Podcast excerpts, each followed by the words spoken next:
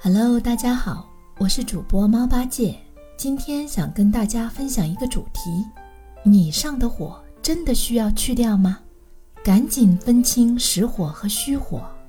急切的想分享这个话题，是因为最近总是听到这样的话：这个东西吃了好的，清火的；那个东西吃了好的，清火的。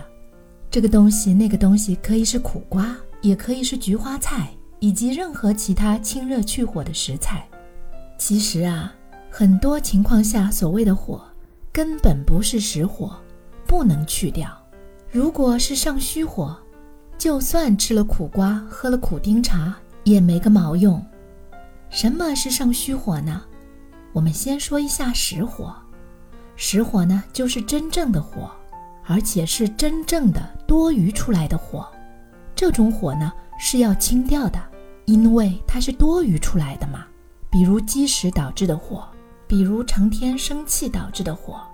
不过这两种火用的药不一样，不能简单粗暴的吃个苦瓜来解决。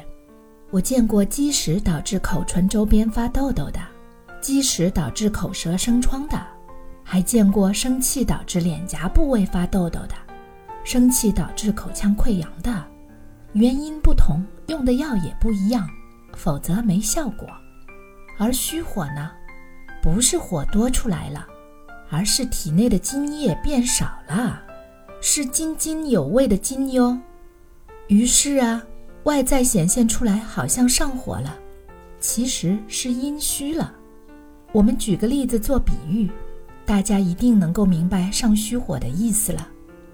正常运转的身体犹如一个水壶，壶里面有水。代表人体的津液，水壶下面有火，水量和火力保持在某个平衡点上，壶里面的水节奏平稳地上下左右运动着。看过烧水过程的人一定能明白这句话的意思，就好比人的身体在朝气蓬勃地运转着。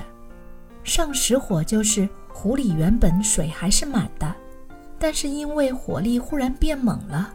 所以壶里的水很快就被烧干了，而上虚火呢，就是火力没啥变化，但是壶里面只有一点点水，所以虽然火力没变化，但是也很快被烧干了。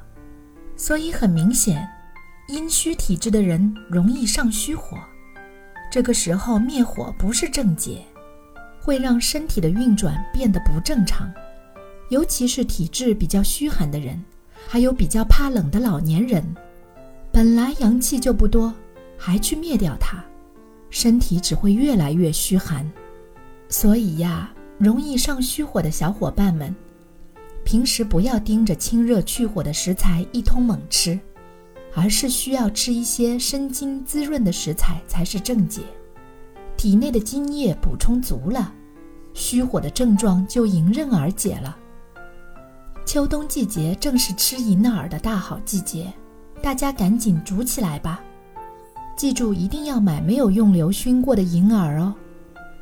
最后再总结一下今天想说的重点：切莫把虚火当成实火来对待，没有那么多的实火要去。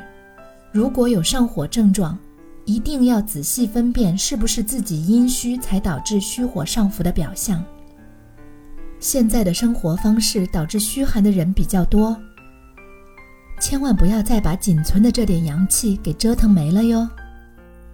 好啦，今天的分享就到这里，感谢您的收听，欢迎关注我的喜马拉雅账号，也欢迎订阅这个原创专辑，拜。